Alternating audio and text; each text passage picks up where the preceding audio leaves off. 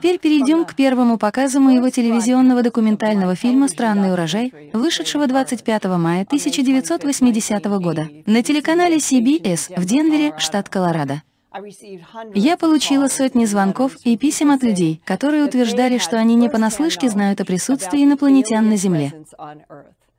И один из таких звонков поступил в 1988 году, это было очень давно, от профессионального метеоролога, который работал на ракетном полигоне Уайт Сенс на юге штата Нью-Мексико. Он видел мой документальный фильм «Странный урожай» и хотел, чтобы я знал, что один из его коллег, работавших в сотруднике военно-морской исследовательской лаборатории в Уайт Сенсе, рассказали ему, что с начала 1970-х годов у Соединенных Штатов была, по крайней мере, одна секретная база на Марсе под землей в трубе из вулканической лавы. Он сказал, что нам помогли дружественные инопланетяне опрыскать марсианскую лавовую трубу веществом, которое изолировало бы ее от марсианской атмосферы. А затем в герметичную лавовую трубу была закачана атмосфера, похожая на земную, для создания готовой земной военной базы на Марсе. И это было 32 года назад. А теперь посмотрите на этот заголовок в журнале Leaf Science, опубликованном на этой неделе в понедельник, 11 мая. Цитата. «Эти лавовые трубы могут быть это самое безопасное место для жизни исследователей на Марсе». Каждая часть Марса может вас убить. Его поверхность засушлива, лишена кислорода и ежедневно подвергается безжалостному воздействию нефильтрованной солнечной радиации. Так что у жизни в лавовых трубах на Марсе есть потенциальные преимущества. Закройте их герметизацией, и, возможно, удастся создать в них давление и прогреть, чтобы создать пригодную для жизни среду гораздо большего размера, чем та, которую ракета могла бы доставить с Земли. Сейчас, в этом году. Вот это и происходит на самом деле. Так что теперь давайте перейдем от подземелья Марса к подземелью Земли и погрузимся в тайну Большой темной пирамиды на Аляске. Даже несмотря на то, что никто никогда не называл мне конкретной широты и долготы, я не могу сказать точно. Давайте взглянем на эту большую карту, отсканированную из атласа британской энциклопедии, где первоначальное соотношение расстояний составляло 1 к 6 миллионам. Это огромная карта. Красные круги начинаются от Анкориджа в правом нижнем углу и заканчиваются Фербингсом в правом верхнем углу. А затем, когда вы окажетесь в Фербингсе, чтобы дать вам некоторую ориентировку, если вы проедете немного на юг и запад, вы окажетесь на горе МакКинли. Теперь она переименована в Денали. Это самая высокая горная вершина в Северной Америке с высотой вершины 20,31 фута над уровнем моря. А теперь посмотрите на этот маленький белый треугольник в фиолетовом круге. Он был помещен туда не мной. Этот символ фиолетовой и белой пирамиды был получен от удаленного наблюдателя несколько лет назад, который искал темную пирамиду. Так вот, этот пурпурно-белый символ символизирует полностью черную темную пирамиду. В этом большом масштабе экрана компьютера расстояние между красным кругом горы МакКинли и фиолетовым кругом с треугольником на нем составляет примерно от 60 до 70 миль от горы МакКинли. Именно так утверждают военные и научные источники. Фиолетовый круг и треугольник обозначают одно из возможных мест расположения подземной темной пирамиды. Некоторые источники утверждают, что она была обнаружена самолетами и вертолетами, испытывающими магнитные аномалии, пролетающими над районом, где находится эта пирамида, примерно через 10 лет после окончания Второй мировой войны, и мы собираемся услышать об одном из таких а теперь я смотрю на символ дальней линии раннего предупреждения. И это произошло, когда Соединенные Штаты начали планировать и строить серию радаров от Аляски до Арктики, и это стало известно как линия росы, потому что это означало линию дальнего раннего предупреждения радаров. Его цель состояла в том, чтобы следить за любыми самолетами или ракетами, летящими над Северным полюсом со стороны такого врага, как Россия. В то же время, чтобы поддержать свои операции на линии фронта, США начали создавать систему связи «Белая лиса», чтобы обеспечить военно-воздушные силы США телекоммуникационной линии связи на Аляске. Это было сделано с научной и инженерной помощью компании Western Electric, которая впоследствии впоследствии превратилась в компанию Bell Laboratories T. И сегодня вечером я поделюсь с вами информацией из первых рук одного инженера-электрика компании Western Electric о темной пирамиде. Несколько источников утверждают, что Большая черная подземная пирамида находится примерно в 60 милях к западу от горы Маккинли, ныне Денали, и по прямой линии ведет Гному, штат Аляска, дальше на запад. Предполагается, что основание темной пирамиды находится на глубине 700 футов от поверхности Земли. Вершина темной пирамиды, то есть вершина, находится на высоте 150 футов от поверхности Земли. Так что это будет означать, что если вы будете копать вниз с поверхности и попадете в верхнюю точку пирамиды, то это будет вершина темной пирамиды. И что если вы возьмете это от 150, начиная с 700 метров, это означало бы, что высота темной пирамиды составляет 550 футов.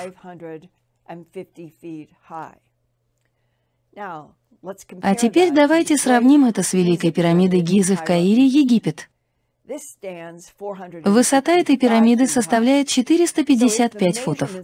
Таким образом, если измерения, данные предполагаемыми очевидцами, верны, темная пирамида на Аляске на 100 футов выше пирамиды Хеопса. Ее основание начинается на глубине 700 футов под землей. С чего все это началось для меня? Я возвращаюсь к своей поездке в Гёбекли-Тепе в Турции. Я была там в июне 2012 года, чтобы посетить очень странные кольца Гёбекли-Тепе высотой 20 футов и весом от 10 до 20 тонн каждая, которые были усеяны странными каменными животными, тотемами и гуманоидами. По словам немецкого археолога Клауса Шмидта, Гёбекли-Тепе был построен 12 тысяч лет назад. А затем, тысячу лет спустя, более 300 огромных тяжелых известняковых колонн были полностью погребены внутри холма близ Сан-Лёрфе, Турция, примерно в шести милях от сирийской границы. После возвращения из Турции 15 июня 2012 года я рассказала на радиопрограмме «От побережья до побережья» об исследовании некогда погребенного под землей Гёбекли-Тепе и глубоком погружении в один из крупнейших подземных городов, известных в этом мире, который называется Даранкую. Итак, темой моей радиопередачи был вопрос о том, что же стало причиной того, что Гёбекли теперь был погребен под землей? И что древние турки ушли так глубоко под землю? Это радиосообщение об огромной древней подземной архитектуре.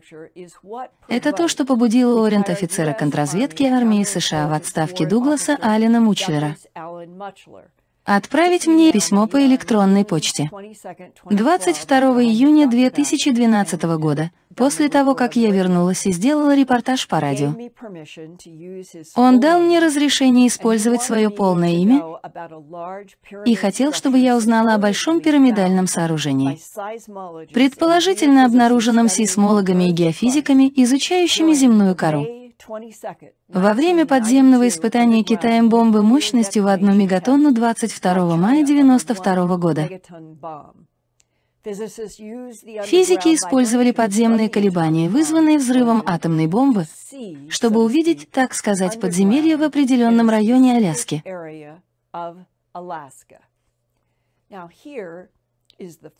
А теперь вот первое электронное письмо Дугласа Мучлера, отправленное мне 22 июня 2012 года. Здравствуйте, меня зовут Дуглас Мучлер.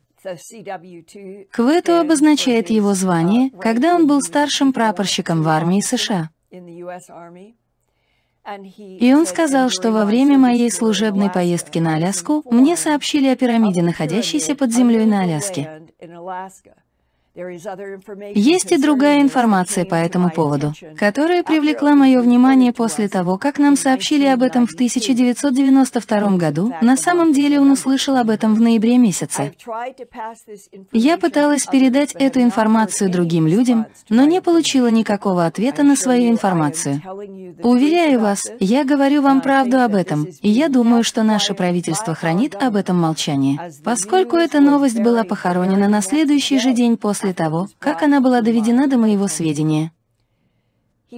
Он указал свой номер телефона в своем электронном письме, и я попросила его прислать мне информацию о его увольнении по контракту Диви-214, военные фотографии и информацию о его службе в качестве старшего прапорщика второй ранга в контрразведке армии США.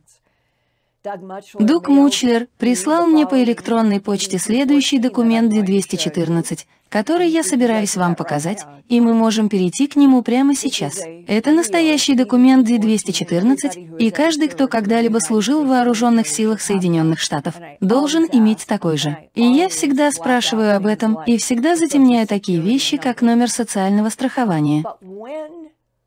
Но когда мы с Дугласом Мучлером назначили время для телефонного разговора и сделали это по телефону, то сказали, что завтра в час X.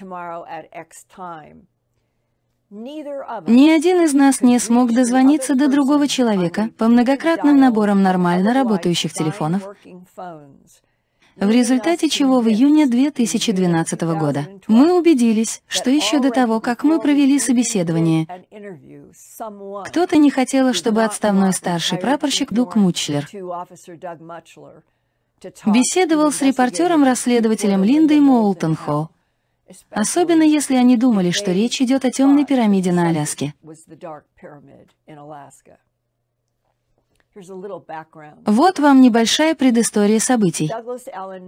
Дуглас Аллен Мучлер родился 7 февраля 1957 года и окончил среднюю школу Текумсё в Нью-Карлайле, штат Огайо, в 1976 году. А к 30 июня 1989 года он прошел вступительные курсы прапорщика армии США в Форт Ракере, штат Алабама.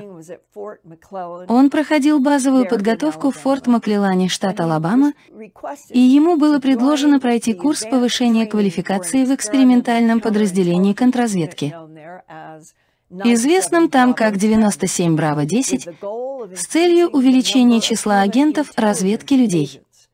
Повышение квалификации проходило в Форт Очуке, штат Аризона, в разведывательном центре армии США. А затем Дуг поступил на службу в Форт Ричардсон в Анкоридже, штат Аляска, ныне известный как объединенная база Элмендорф-Ричардсон, где он работал уоррент-офицером с 1989 по 1995 год, и он столкнулся с самое неожиданное. Несмотря на всю его разведывательную подготовку, ему помешали, когда он захотел разгадать тайну подземной пирамиды близ горы Маккинли в национальном парке Денали. Как бывший сотрудник разведывательной службы и знающий, как работает правительство, я могу сказать, что они что-то скрывают. Но там что-то есть, и кто-то это скрывает. А теперь давайте перейдем к рассказу, который представляется настолько щекотливым, что предпринимаются дополнительные усилия для того, чтобы блокировать, так что теперь не могли бы вы вернуться назад, Поскольку, как я понимаю, вы работаете в контрразведке в качестве уарент-офицера, КВТУ, и что вы были в Анкоридже, штат Аляска, в Форт Ричардсоне, и мы начинаем эту историю в 1989 году. Я попросил разрешения отправиться на Аляску в качестве моего первого места службы в качестве уоррент-офицера, потому что там служил мой отец, и ему очень нравилось это место. Я поехал туда, и когда я приехал, одной из первых вещей, которые я сделал, было пойти и взять карты, поэтому я отправился в офис Г и взял все карты, на которых изображена Аляска. Это были графические карты местности совместной операции в масштабе от 1 до 250, и они покрывали всю стену спальни и потолок. Это действительно подробные карты местности. И я достал ту из них, которая располагалась в западной части штата, и она была обведена белым цветом. Там был целый раздел размером примерно с рождественскую открытку, и на нем было написано, по состоянию на эту дату этот район не обследован. И первое, что мне пришло в голову, было то, что это просто смешно.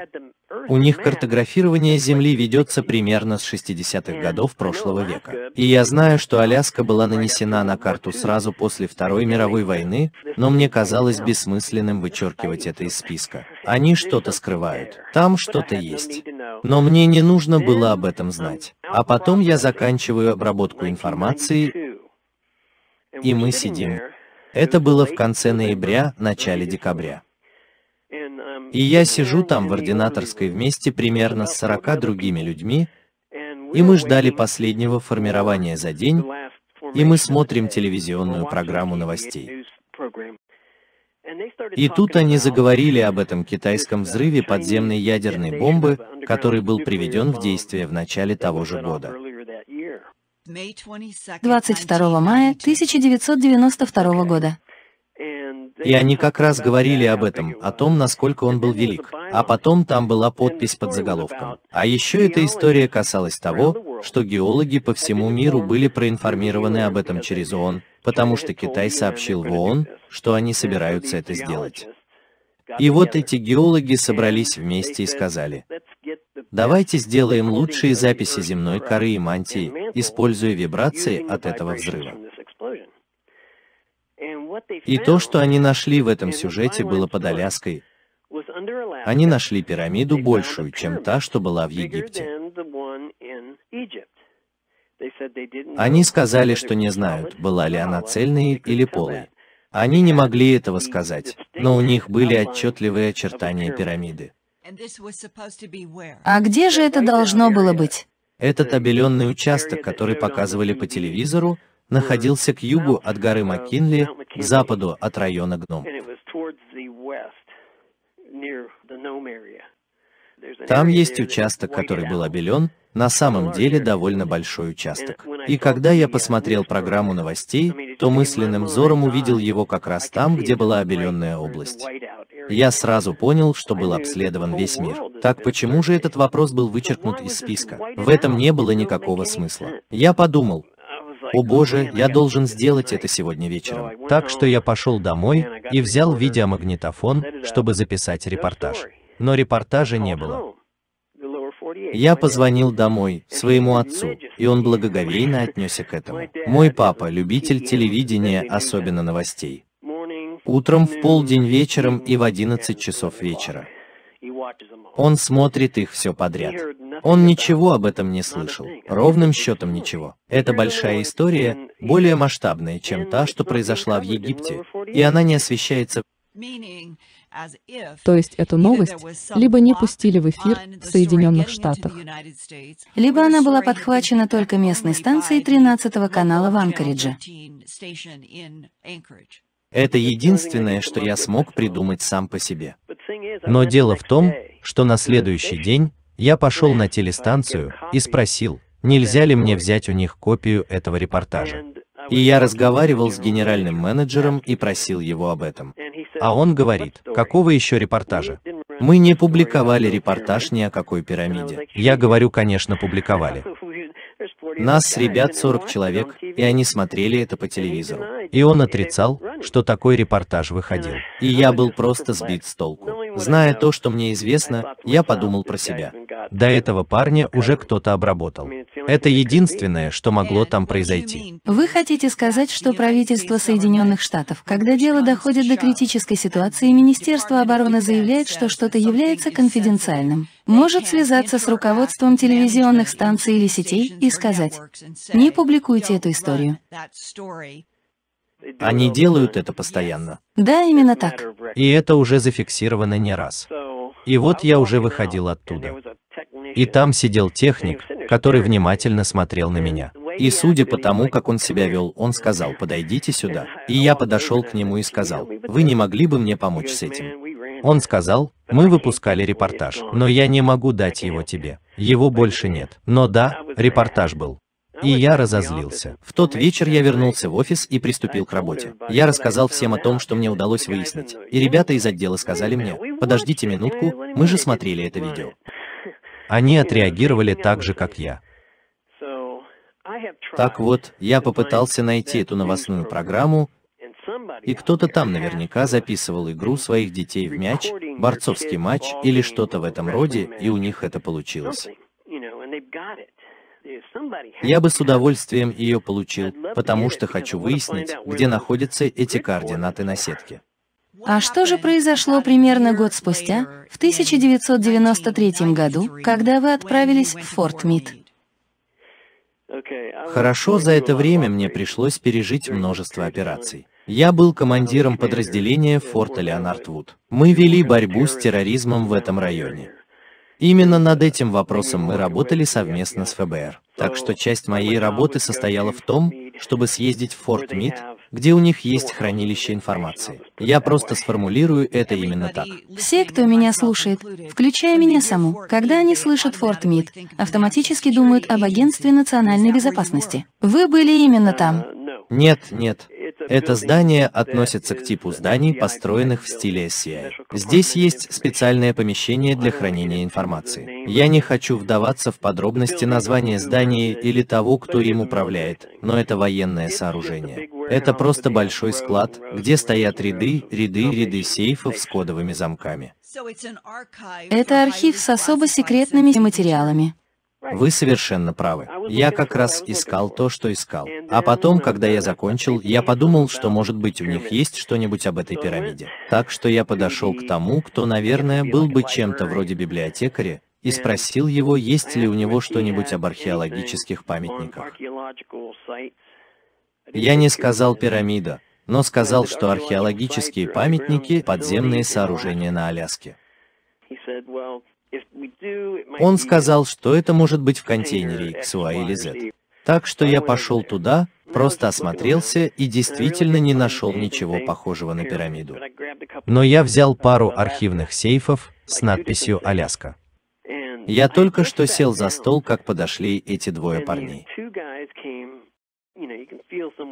Вы можете почувствовать, как кто-то стоит у вас за спиной. А эти двое головорезов говорят, «Эй, вам вовсе не обязательно знать эту информацию».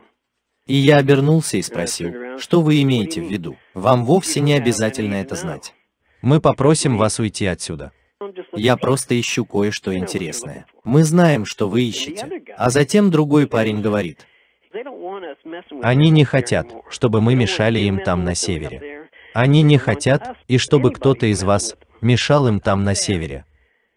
А у парня, который стоял рядом с ним, того, что покрупнее, просто запрокинулась голова, и он посмотрел на своего напарника. Он просто пристально смотрел на него. И я тут подумал, что же он мне только что сказал? Они не хотят, чтобы кто-то из нас мешал им больше. То есть там на севере, и там на севере, оттуда, где вы находились, Форт Мид, штат Мэриленд. Именно, Аляска. Папка, которая была у меня, называлась Аляска.